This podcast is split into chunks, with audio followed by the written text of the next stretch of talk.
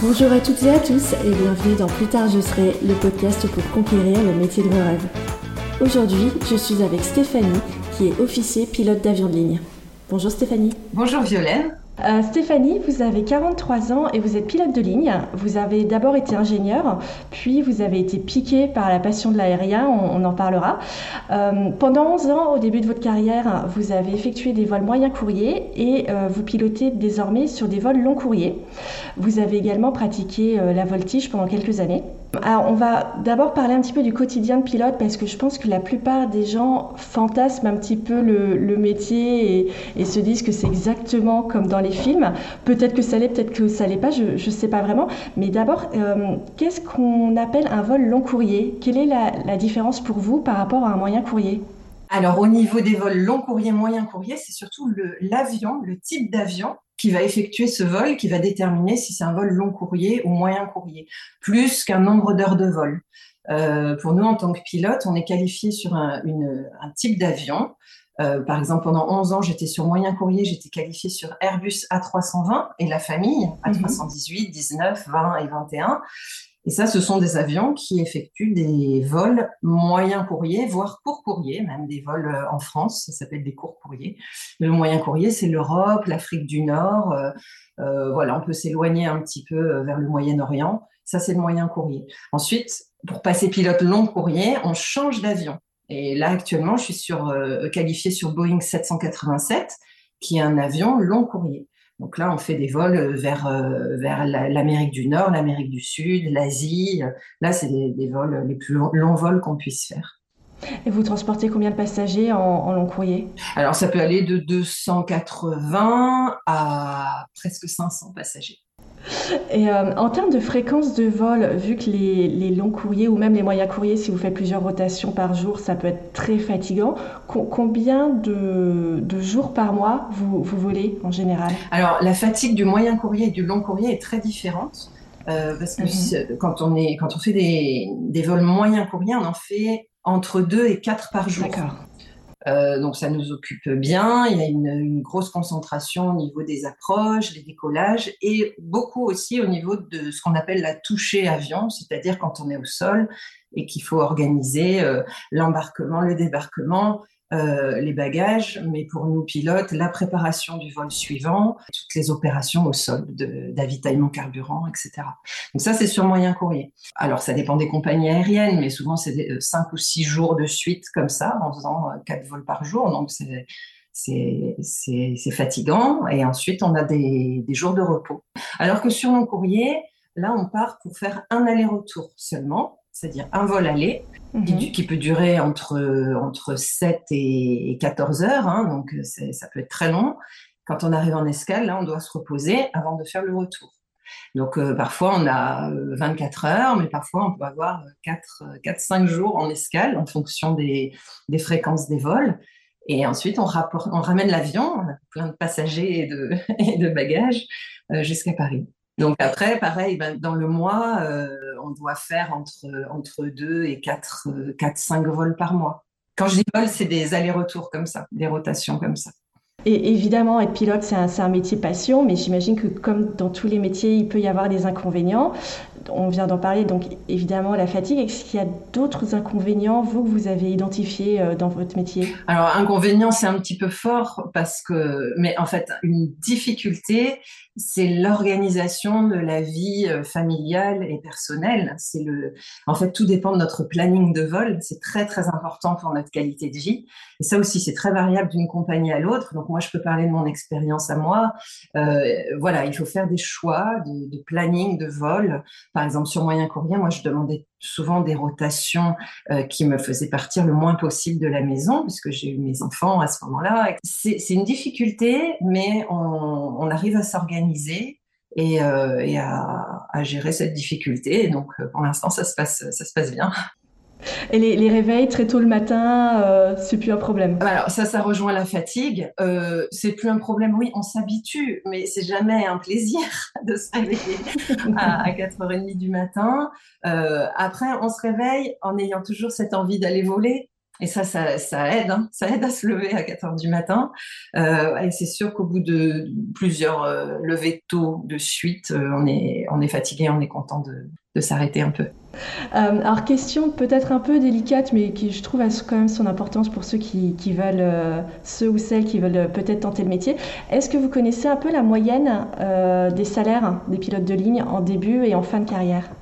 Alors, je suis pas excellente là-dessus parce que moi, j'ai une, j'ai une, je suis arrivée euh, bébé pilote euh, dans ma compagnie, donc je connais vraiment que cet exemple-là, et je sais que ça peut être très variable, non seulement d'une compagnie à l'autre, mais aussi d'une période à l'autre. Il y a des périodes un petit peu plus tendues au niveau du transport aérien. Les salaires vont pas être les mêmes que dans une période faste. C'est très variable en fait. On a des salaires qui dépendent de nos heures de vol, euh, on a des salaires qui dépendent aussi de notre parcours, de nos choix quand on change d'avion. Quelles sont les perspectives d'évolution pour un jeune pilote? Combien de temps on reste copilote avant de passer commandant de bord? Est-ce qu'il faut changer de compagnie ou euh? Normalement, dans une compagnie, il y a une évolution possible. Après, il y a des compagnies qui, par exemple, n'ont pas d'avion long courrier. Donc, la carrière, elle, va forcément rester sur moyen courrier. Voilà. Donc, effectivement, pour faire du long courrier, il faudra changer.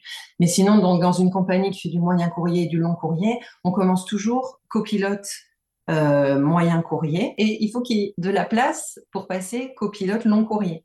Et donc à ce moment-là, eh ben, quand notre tour est arrivé, on, passe copilote long courrier. Et pareil, au bout de quelques années, euh, quand il y a une petite place pour passer commandant de bord moyen courrier et qu'on en exprime le souhait, euh, on va là effectuer un stage, une formation commandant de bord et on va revenir sur moyen courrier commandant de bord jusqu'à ce qu'il y ait une place commandant de bord long courrier. Est-ce que vous avez une idée de la, moyenne euh, nécessaire en, termes d'années pour passer de copilote à commandant Alors, c'est très dépendant de la conjoncture euh, économique, euh, géopolitique. C'est voilà, il y a vraiment des événements qui peuvent impacter énormément les, carrières. D'accord. Donc, il ne faut pas arriver avec un plan de carrière défini. Pas du, non, voilà, pas du tout. C'est pas possible. Alors, je, me suis évidemment renseignée sur le sujet. L'aviation commerciale, ça ne se limite pas que au transport de voyageurs, il y a aussi le fret aérien. Euh, je ne sais pas à quel point vous connaissez le, sujet et quelles sont les différences majeures avec le, transport de passagers. Alors, j'en ai effectué hein, des vols euh, cargo. Nous, on appelle ça des vols cargo. Alors, pour nous pilotes, c'est très différent parce qu'on a, non seulement on n'a pas de passagers, mais on n'a pas d'équipage commercial. Donc, on est vraiment seul dans l'avion on est sûr qu'on n'aura pas de problème euh, au niveau de la cabine des passagers, mais par contre, euh, euh, la, conduite du vol se fait de la même manière. Il y a un peu plus d'aléas en escale avec du, fret. comme c'est des, palettes et des colis, voilà, l'escale ne va pas faire le maximum pour qu'on parte à l'heure, comme c'est fait pour les passagers. Et j'ai vu que c'était surtout des vols de nuit, par contre, pour le cargo. Alors, pour le cargo et pour le long courrier en général. Hein. On prend les meilleurs créneaux euh, les plus confortables pour les passagers, et puis ce qui reste, euh, c'est pour les, les cargos. Pour devenir pilote, on va, on va revenir sur les formations, mais pour devenir pilote, est-ce qu'il y a des prérequis physiques indispensables? Euh, Une bonne vue, une taille minimale Est-ce qu'il faut passer une, une, une visite médicale? Alors, c'est vraiment une bonne question parce que euh, voilà, moi ça me ça m'attriste de rencontrer tellement de personnes qui me disent ah j'aurais voulu être pilote mais mais j'ai pas pu j'avais des lunettes euh, ou j'ai pas pu j'étais pas j'étais pas assez bon en sport ou physiquement. Oui, il y a des critères. Il y a une visite médicale qui s'appelle la classe 1 avec des, critères euh, médicaux mais qui sont principalement d'être en bonne santé euh, globalement, on va dire. Mais par exemple, on peut avoir des lunettes. On peut, y a, on peut avoir des lunettes et une correction suffisante pour qu'avec la correction, on ait une, vue excellente. Euh, donc, il faut vraiment se renseigner. surtout que ces critères évoluent, il faut se renseigner auprès de, de, médecins. Il y a beaucoup de médecins généralistes qui sont qualifiés médecine aéronautique. Alors, ils ne font pas passer de cette D'accord. Mais la classe 2, par contre, ces médecins, ils sont bien, bien au courant des critères euh, de classe 2 et de classe 1. Euh, donc, ça peut être vraiment intéressant d'aller consulter un médecin pour connaître les critères, dire voilà, bah, j'ai une légère myopie, est-ce que est-ce c'est possible ou pas? La réponse n'est pas du tout évidente. Euh, ça peut être oui, ça peut être aucun problème. Bon, bah, très bien, très bonne nouvelle. Après, il y a beaucoup de jeunes très motivés qui vont même passer cette fameuse visite médicale classe 1, qui, est assez onéreuse, mais pour être sûr de ne pas se lancer dans une formation pilote, euh, où à la fin on leur dit ah ben, vous êtes un super pilote, mais en fait avec vos yeux ça va pas marcher, donc euh, vous pouvez pas faire ce métier-là. Donc il y en a qui vont jusqu'à passer cette classe 1. Je pense que la première étape d'aller voir un médecin généraliste euh, spécialiste spécialisé en aéronautique, c'est déjà c'est déjà pas mal pour euh, s'orienter. Oui, pour se faire une idée, est-ce que ça passe, est-ce que ça passe pas? Alors aussi pour devenir pilote, euh, en ce qui vous concerne, moi j'ai pas pu m'empêcher de prendre en compte votre, euh, votre environnement familial. C'est-à-dire que toute votre famille est volante. Euh, votre père était pilote de chasse, votre sœur l'est aussi. D'ailleurs, elle a eu la, la, gentillesse de faire un épisode du podcast. vous avez eu un frère qui vole également, mais dans le civil, comme vous. Est-ce que tous les pilotes ont un contexte familial identique Est-ce qu'il faut être enfant, neveu, nièce de pilote et, baigner dedans pour le devenir? Ou, est-ce qu'il faut être inscrit à un aéroclub le plus jeune possible Alors bien évidemment non. Non, non, on a, il y a quelques familles aéronautiques, entre guillemets, on en voit, hein, on en croise euh, quelques pilotes qui ont aussi leurs cousins, leurs frères, leurs oncles, leurs parents. Ça, il y en a quelques-unes, hein, c'est vrai. On a, plus tendance à, à s'intéresser aux avions, à aller dans les aéroclubs et tout. Pour ma part, personnellement, on n'est jamais allé dans un aéroclub euh, enfant, volé. Notre père était pilote militaire. Donc militaire, euh, on savait ce que c'était, mais il y a quand même une, sérieuse partie euh, confidentielle. Euh, donc à la maison, on peut pas dire qu'on qu était sans arrêt en train de parler d'avions, en train d'aller dans des avions, etc. On allait bien évidemment de temps en temps sur les bases aériennes, on voyait les avions et je trouvais ça super. Mais franchement, ça s'arrêtait là. Oui, puis votre sœur Anne-Laure disait, pas, par définition, en plus, un pilote de chasse, il n'emporte pas de passagers. Donc, vous êtes même jamais monté dans les avions. Pas du euh. tout. À l'époque, il n'y avait pas les, les, les, euh, les, GoPro, les caméras. Les... On ne savait pas grand-chose, en fait, sur ce que faisait euh, notre papa. Mais c'est par la suite. Moi, ce qui, ce qui m'a après donné vraiment l'envie d'être pilote, effectivement, c'est mon père qui m'a conseillé d'aller faire du planeur. Donc vraiment rien à voir avec un avion de chasse. c'est le contraire. Euh, il n'y a pas de moteur et voilà, ça plane. Et donc c'est vraiment comme ça que j'ai attrapé le virus de, du pilotage, de l'aviation et que j'ai eu envie, euh, envie d'être pilote. Donc c'est pas non plus, c'est pas la, filiation qui m'a donné envie de, faire ce métier-là. Et tous mes frères et sœurs, on a tous un parcours différent qui montre qu'on a chacun choisi euh, notre métier euh, vraiment euh, avec notre, notre parcours euh, à nous. Oui, parce que vous, vous êtes euh, ingénieur de formation, vous voilà. ne destiniez ouais. pas forcément euh, au, au, pilotage. Est-ce que vous pouvez nous décrire votre parcours? Oui, oui, bien sûr. Moi, j'étais, j'étais très jeune, euh, plutôt passionnée par l'espace.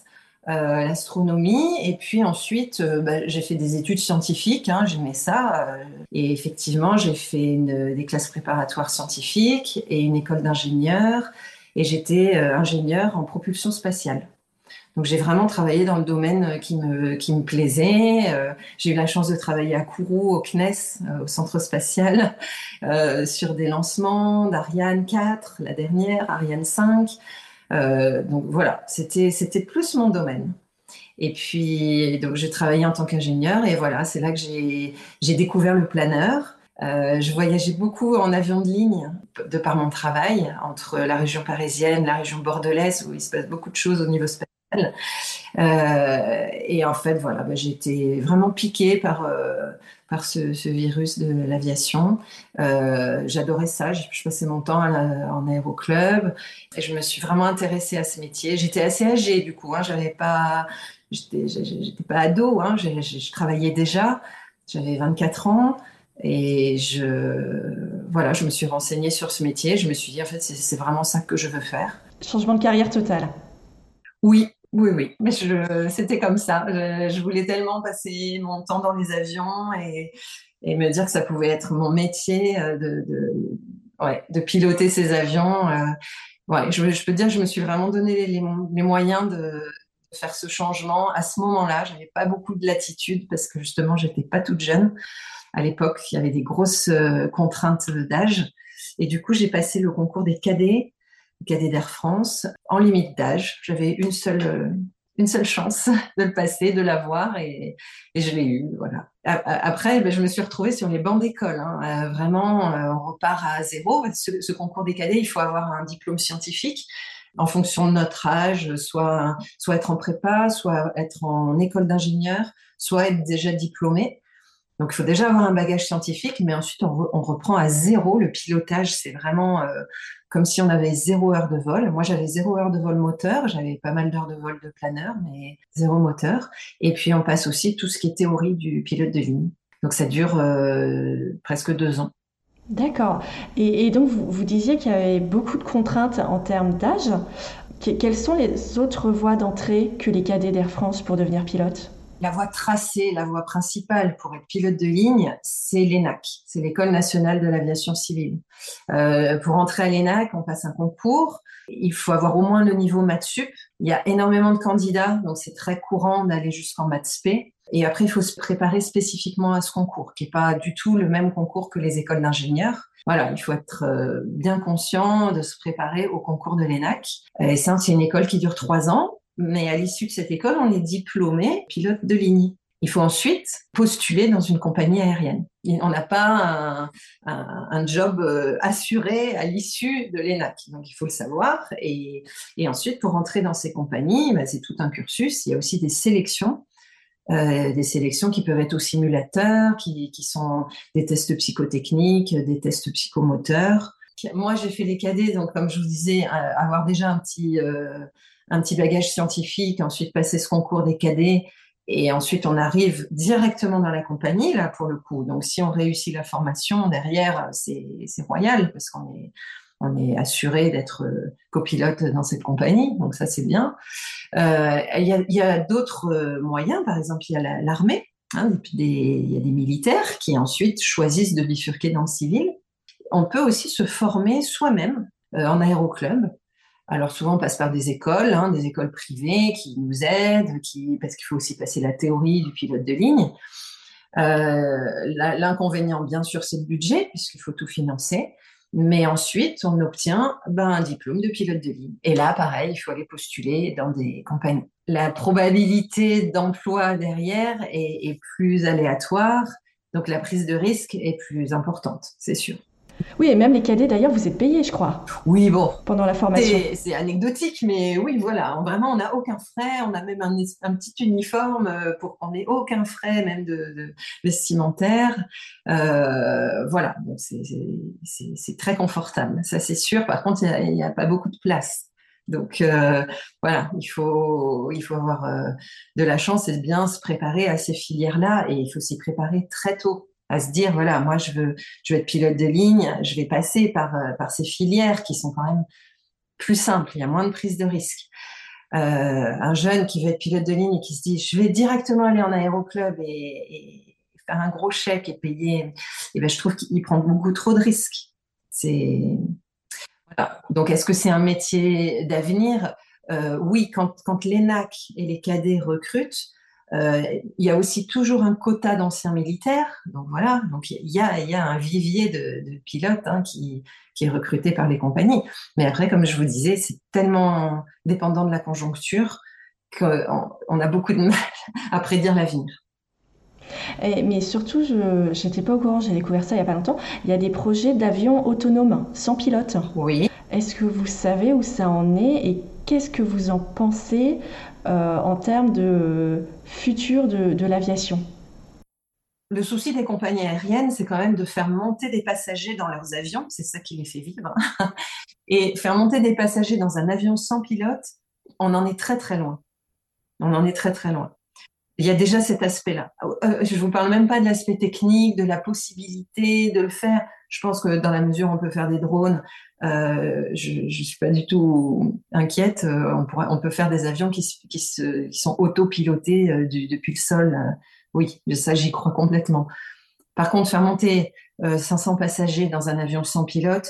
Faudrait être très convaincant. Voilà. Ensuite, nous, bah, dans l'aviation, tous les systèmes sont redondants. Et, et plus que redondants. Il y a trois, quatre backups, comme on dit, systèmes de secours. Et ben, le système du pilote, c'en est un aussi qui est redondant aussi. C'est pour ça qu'on est toujours deux, voire trois pilotes.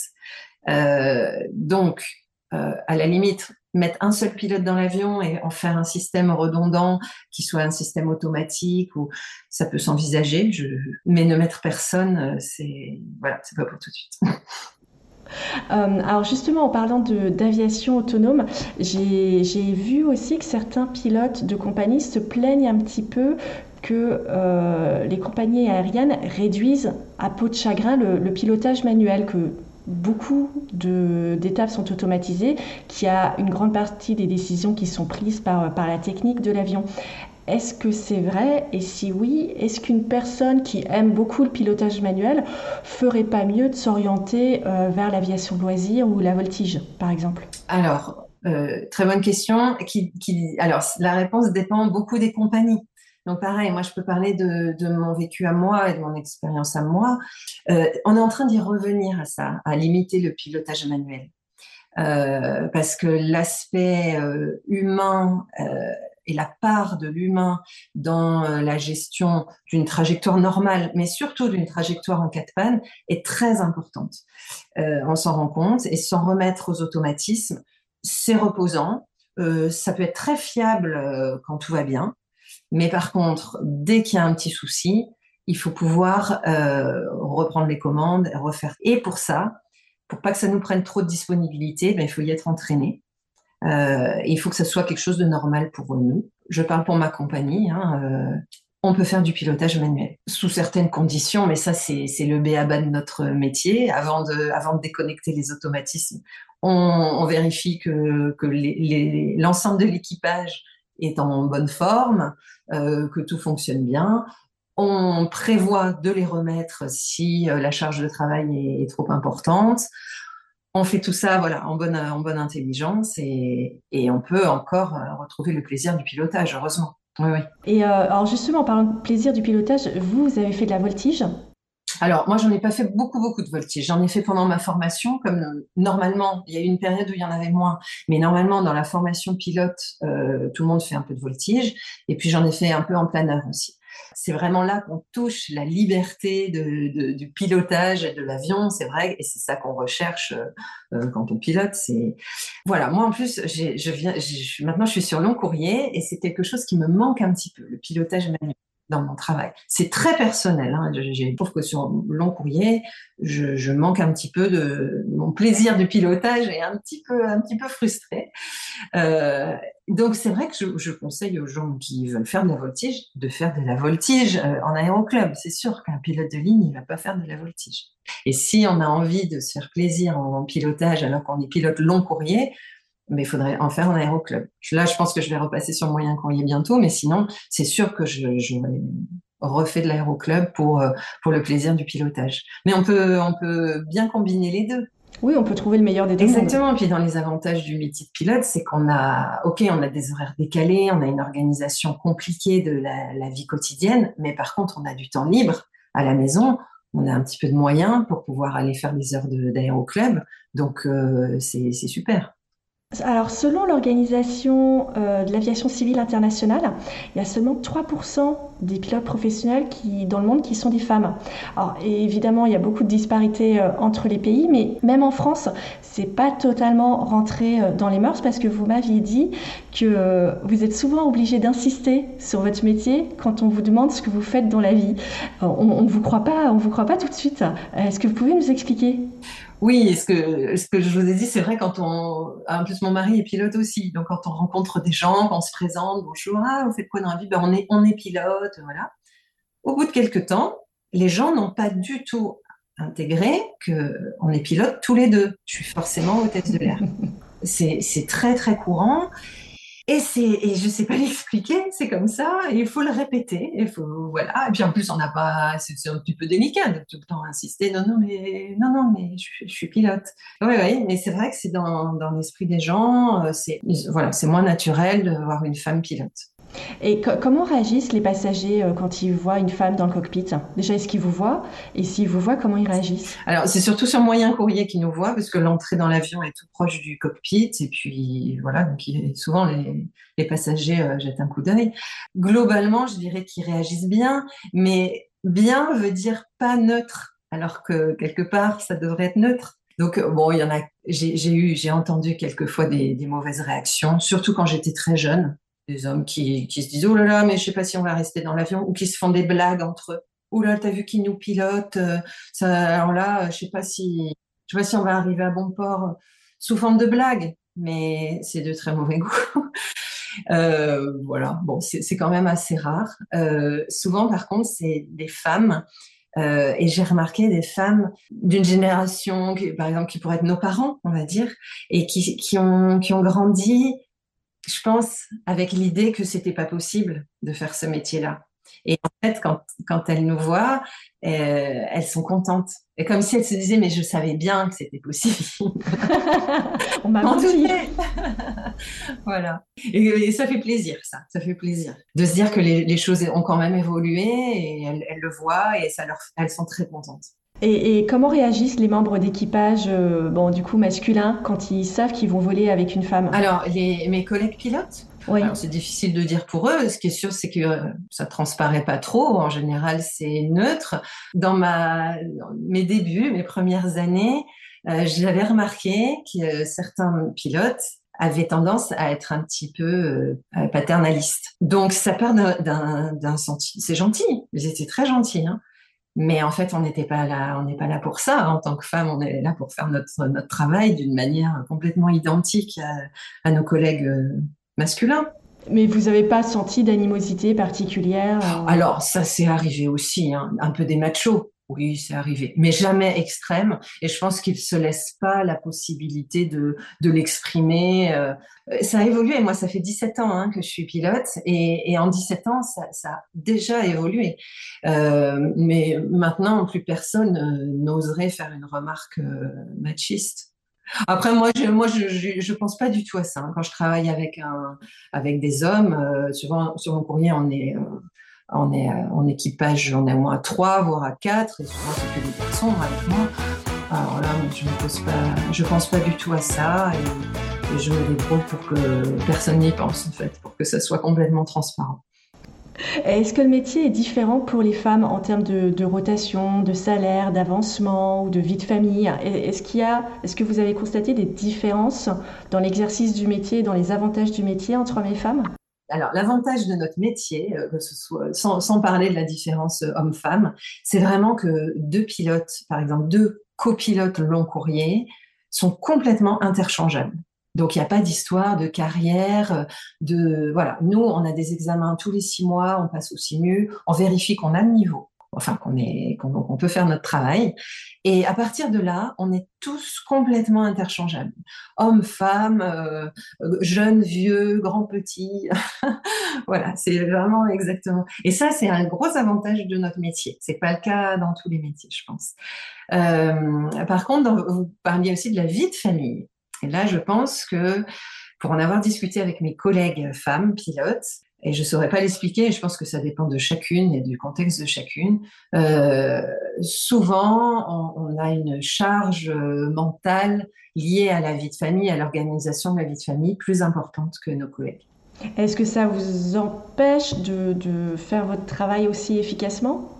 Non, non, parce que, parce que voilà, c'est de la même manière que quand on a euh, une contrariété ou, euh, une petite maladie, on a la responsabilité, homme ou femme, chacun, chaque pilote a la responsabilité de décréter euh, si on est trop perturbé pour ne pas bien travailler ou si on est apte à bien travailler. Donc nous, de la même manière, même si on gère plein de choses à la maison, quand on est dans le cockpit, on fait notre travail de la même manière. Ça, ça c'est pas un souci.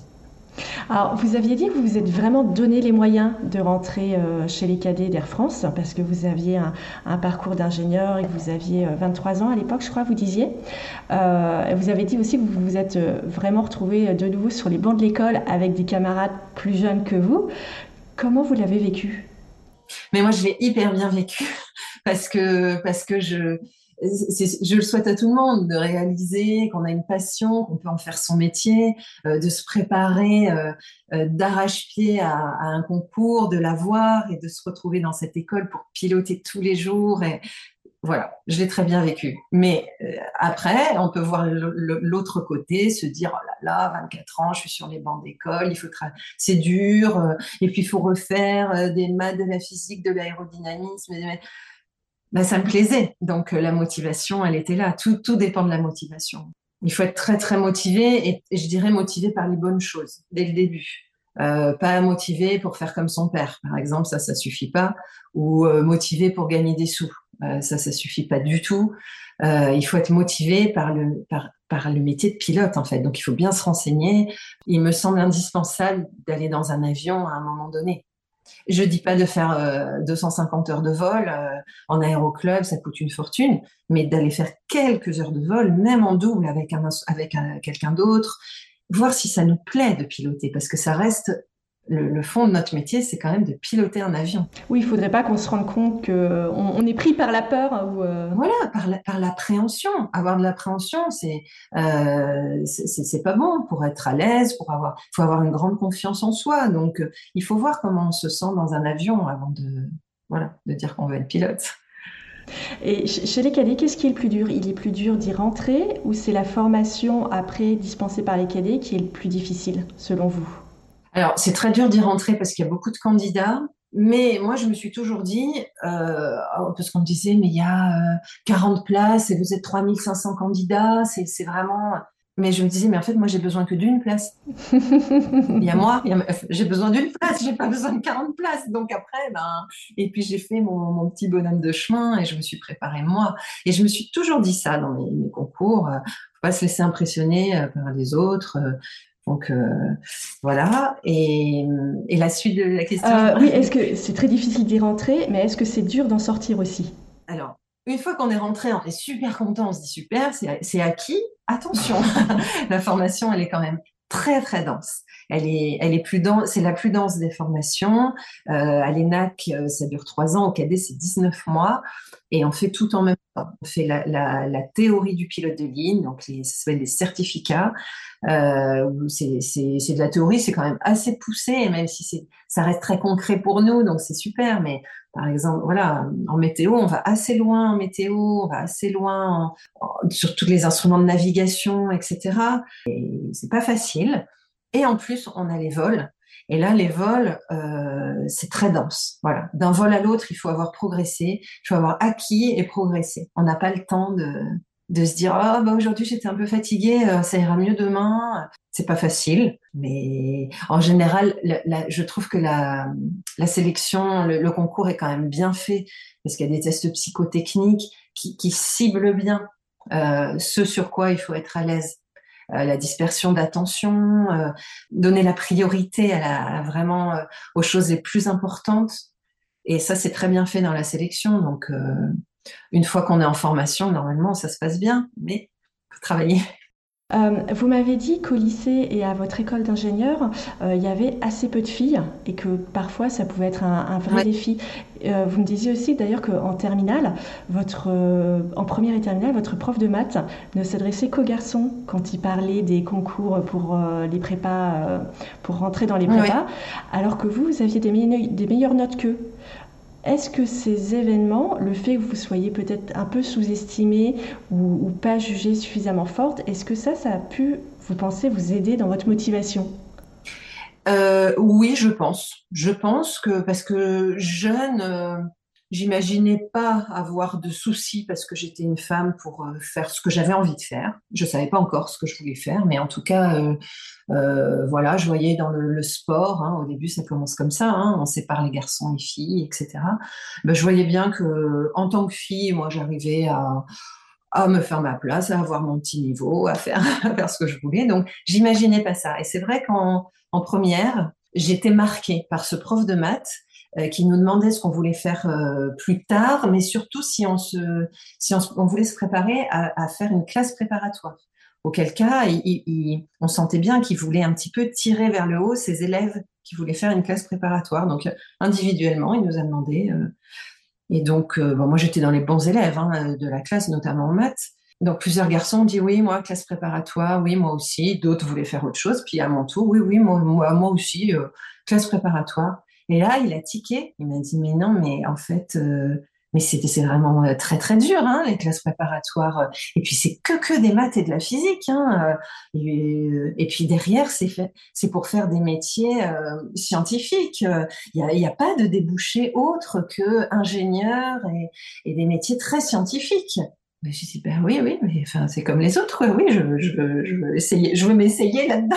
Il n'y a pas de différence, en fait. Et, et, il a été comme ça toute l'année. Mais quelque part, comme vous disiez, euh, je pense que je me suis dit, mais euh, ça m'a révolté. Intérieurement, ça m'a révolté. Je dit, bon, là, c'est pas aujourd'hui qu'il y a quelqu'un qui va me dire que je ne peux pas faire ça parce que je suis une fille, euh, alors que j'ai des meilleures notes. Et voilà. C'est vrai que ça a été euh, le début où vraiment, à partir de là, jamais je me suis laissée. J'ai pensé que les garçons pouvaient y arriver plus mieux que moi. Alors, tout à l'heure, vous aviez dit que ce que vous aimiez dans le métier de pilote, c'est que tous les pilotes sont interchangeables et que ce n'était pas vrai dans tous les métiers. Et, je, pense que vous reliez ça aussi à votre métier d'ingénieur, où vous m'aviez dit que Tout à fait. vous deviez en faire toujours plus que les hommes. Tout à fait. Euh, et, d'ailleurs, je suis très contente d'avoir vécu cette, cette mini carrière d'ingénieur euh, avant de passer pilote, parce que voilà, c'est toujours intéressant de vivre autre chose. Et puis j'apprécie d'autant plus euh, euh, les avantages du métier de pilote, mais c'est bien de connaître aussi autre chose. Et donc j'ai vu quand j'étais euh, femme ingénieure que là, pour le coup, quand on arrive jeune ingénieur dans un service, non, on n'est pas tous orientés, on va pas tous avoir la même carrière quand on arrive dans un service en tant qu'ingénieur. Il faut faire sa place, il faut être bon, il faut se placer, etc. Je trouve beaucoup plus que dans, mon métier actuel.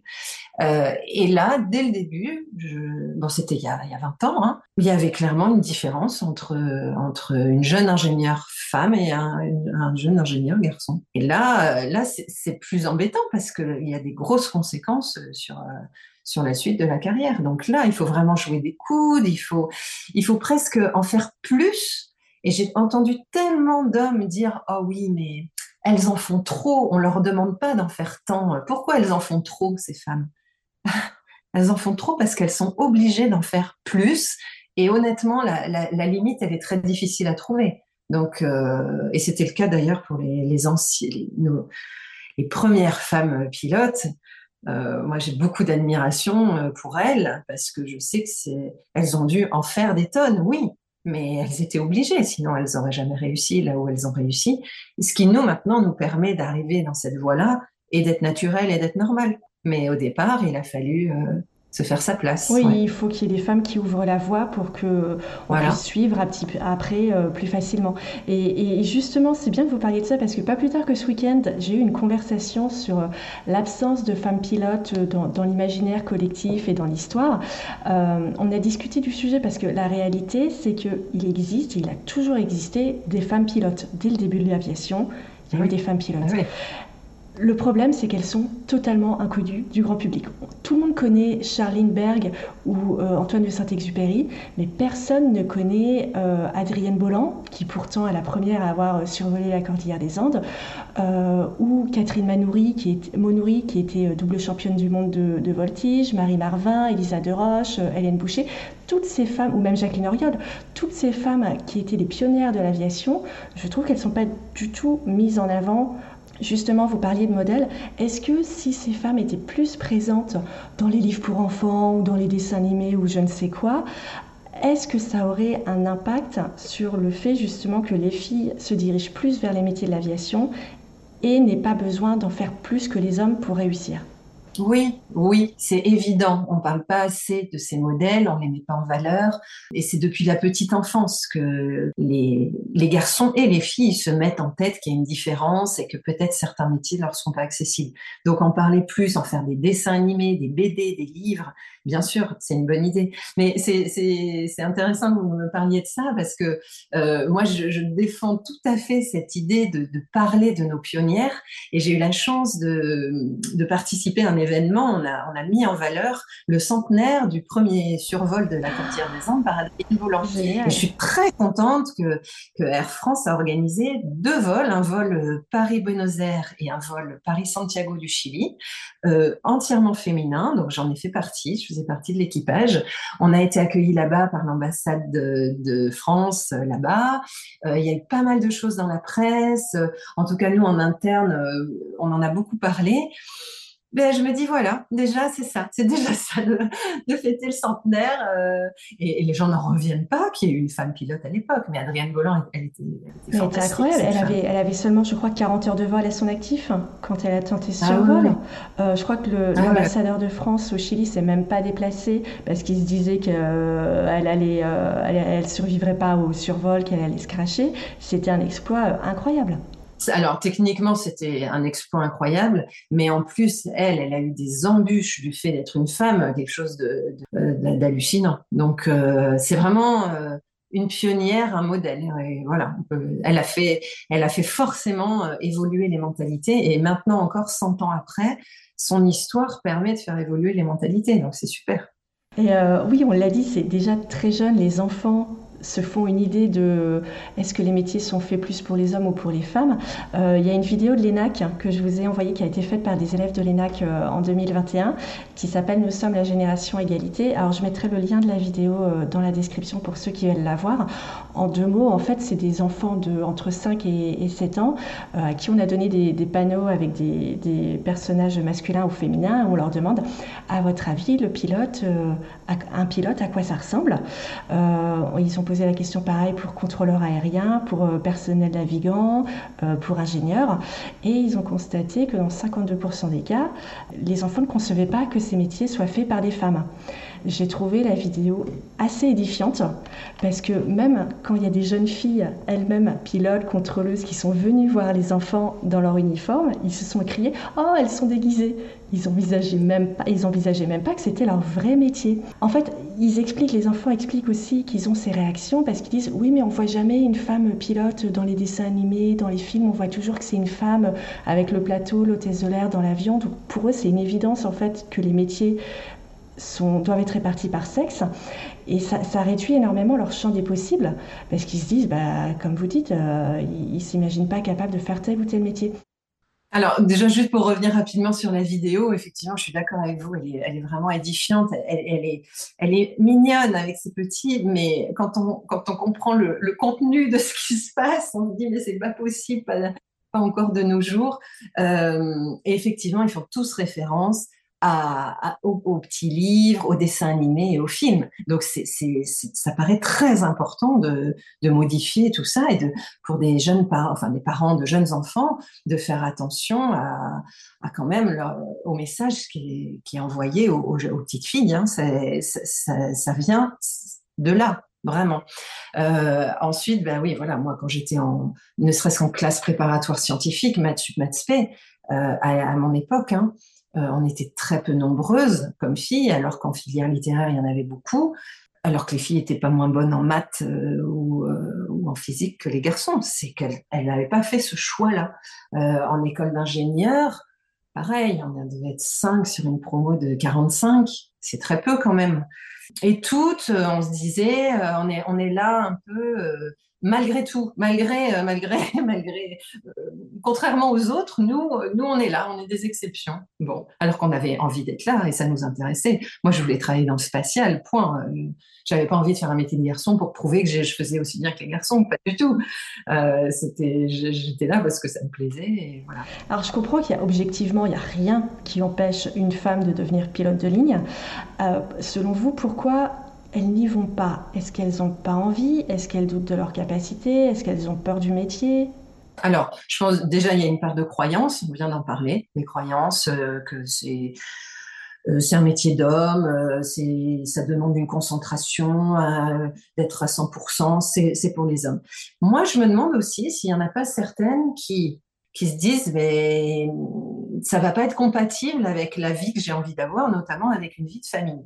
Peut-être qu'il y a plus de femmes qui pensent à ça, de, filles qui pensent à ça que de garçons, peut-être. Et auquel cas, c'est là où il faut quand même se renseigner sur ces métiers soi-disant d'hommes et voir que moi, ce que je peux dire, c'est que ma vie de famille, elle est hyper importante pour moi, elle est primordiale. Je suis une maman poule.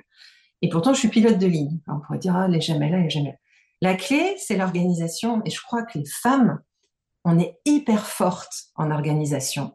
On, sait faire plein de choses en même temps, on y arrive. Et, c'est peut-être ça aussi qu'il faut dire aux jeunes filles, c'est euh, faites-vous confiance. Oui, et surtout ce que me disait euh, Pauline Schmitt, qui est aussi euh, pilote chez Air France, elle me disait, effectivement, quand on parle de la vie de famille, tout le monde dit, oh, les femmes pilotes, ça peut être hyper compliqué, etc. Mais en fait, ces gens-là semblent oublier qu'il y a des hôtesses de l'air qui ont exactement les mêmes horaires que les pilotes. Elles ont moins de moyens que les pilotes, donc moins de possibilités de faire bien garder leurs enfants, etc. Et là, personne ne se pose la question de leur vie de famille. Voilà, ben oui, oui, oui, oui c'est ça. Donc je pense quand même que ça a une place importante dans le, choix des, jeunes filles euh, de, leur métier et, c'est aussi des croyances. Et, moi j'ai envie de faire passer le message qu'en tant que femme, on, y arrive, mais il faut se faire bien épauler aussi. Hein. Alors justement, est-ce qu'il est à votre sens, est-ce qu'il est nécessaire d'avoir un conjoint qui comprend le métier, qui est capable de faire des compromis, voire des sacrifices, justement pour que la carrière de sa partenaire pilote euh, ne soit pas totalement euh, grevée par les contingences domestiques? Alors, c'est sûr que c'est une aide d'avoir un, conjoint qui fait le même métier, ce qui est mon cas, et on se rend compte qu'on mutuellement. On, comprend, euh, on, comprend beaucoup de choses de notre fatigue, par exemple, mais aussi de, du, stress qu'on a pu avoir ou, de la concentration qu'on a eu beaucoup, beaucoup pendant six jours et on rentre à la maison.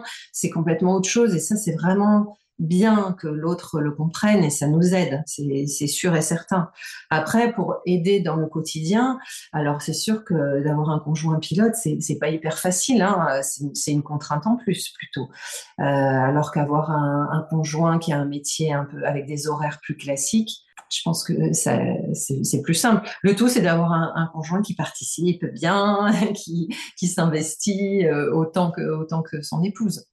Quand on est une femme, on a autant de chances d'être embauché par une compagnie que, par un, euh, que, quand on est un homme. J'ai pas connaissance de quotas, ça non. Et, quelque part, je trouve ça très bien parce que ça veut dire que les femmes qui sont recrutées, elles ont tout le mérite d'être, d'avoir été recrutées. Par contre, je pense qu'il n'y a aucun frein à embaucher des femmes. Loin il n'y a pas de quota, mais il n'y a pas de discrimination non plus. Non, non, non, du, tout. Et vous, depuis votre, euh, votre entrée dans le métier, est-ce que vous avez constaté une augmentation du nombre de femmes dans l'aviation? Alors, euh, les premières années, oui, ça allait de mieux en mieux. Et puis, ça, a stagné. Et là, il n'y en a pas beaucoup, encore beaucoup. Euh, et j'ai souvent réfléchi parce que je me suis dit, Oh, moi, je pensais que ça allait aller de, plus en plus. Maintenant, c'est ouvert. Hein. Il n'y a, rien qui empêche une fille d'être candidate. Hein. Donc, je pensais que ça allait vraiment euh, être exponentiel euh, et pas du tout. Et en y réfléchissant, ben, voilà, je me suis dit, en fait, c'est qu'il n'y a pas de candidate. Les candidates, celles qui essayent, euh, souvent, elles y arrivent. Mais non, enfin, en tout cas, la, proportion n'est pas plus faible que chez les garçons de ceux qui y arrivent. Mais elles n'ont pas l'idée pour toutes les raisons dont on a parlé. Hein. Mais ça me rappelle, euh, encore une fois, Pauline Schmitt, qui est aussi euh, pilote chez Air France, elle m'a dit qu'elle euh, elle avait participé, elle avait donné des cours dans des collèges pour former les collégiens au BIA, au brevet d'initiation aéronautique, qu'on peut suivre ah ben dès qu'on qu'on est en troisième. Et elle m'avait dit, elle est persuadée que parce qu'elle était une femme, il y a plus de filles que la normale qui se sont inscrites euh, à son atelier. Elle, était persuadée que si elle avait été un homme, elle aurait peut-être eu 50% de filles en moins qui, se, qui auraient suivi ses cours. Ah mais tout à fait, c'est ça me paraît ça me paraît évident. Et effectivement, moi je suis allée dans plusieurs euh, collèges parler parler de mon métier et tout. Je sais pas si ça a créé des vocations, mais ça c'est pas c'est pas anodin. Et forcément, ça reste dans un petit coin de la tête. Ah tiens, en fait pilote. Mais oui, j'avais vu une femme pilote. Et donc c'est bien, oui, se, montrer, le montrer, le montrer dans les films, dans les dessins animés, mais aussi euh, euh, voilà, dans les magazines. Euh, il y en a de plus en plus dans les magazines. Maintenant, les magazines un petit peu spécialisés, souvent les photos de cockpit, il y a un homme et une femme, c'est bien. mais, je trouve ça dramatique de se dire à, quoi tient une carrière en fait, à potentiellement un prof ou une visite dans un collège euh, qui, qui, permet d'ouvrir un petit peu euh, le champ des possibles. Oui, mais ça c'est parce que depuis le début, depuis la petite enfance, euh, il y a eu des messages qui sont passés et c'est très dommage. Donc, le rôle des parents est important aussi, je trouve. Hein. Moi, j'ai deux enfants et j'essaye de leur faire passer, de, vraiment, de pas faire passer de mauvais messages comme ça, de, de, montrer à ma fille que tout lui est ouvert et à mon fils aussi d'ailleurs. Mais le rôle des parents est important parce que ça commence très tôt. Euh, on en arrive à la fin. Euh, dernière question. Euh, quelle femme, que vous connaissez ou non d'ailleurs, souhaiteriez-vous voir euh, interviewer dans un prochain épisode du podcast? Moi, j'ai pensé à, la première partie de ma carrière et justement à, ces femmes qui sont ingénieures euh, dans des milieux très, très masculins. Alors, c'est moins des, métiers euh, époustouflants dont on parle, mais, mais c'est des femmes qui, ont quand même, qui doivent quand même faire leur carrière au milieu d'hommes et c'est pas toujours facile. Et pourtant, elles y arrivent. Et, et, je pense que les jeunes filles euh, euh, peuvent se dire oh non non mais, euh, ingénieur en aéronautique il y a que des garçons c'est pas fait pour moi etc alors que ça peut être passionnant. Donc voilà moi je, je, trouve que ce serait bien qu'une femme qui a un, un, poste assez important par exemple chez Airbus ou chez EADS puisse venir. Et je pense qu'elles peuvent être très fières de, de, leur parcours et que ça peut être des, des modèles aussi pour, pour des jeunes filles. euh, on en a fini. Merci beaucoup Stéphanie. Merci Violaine.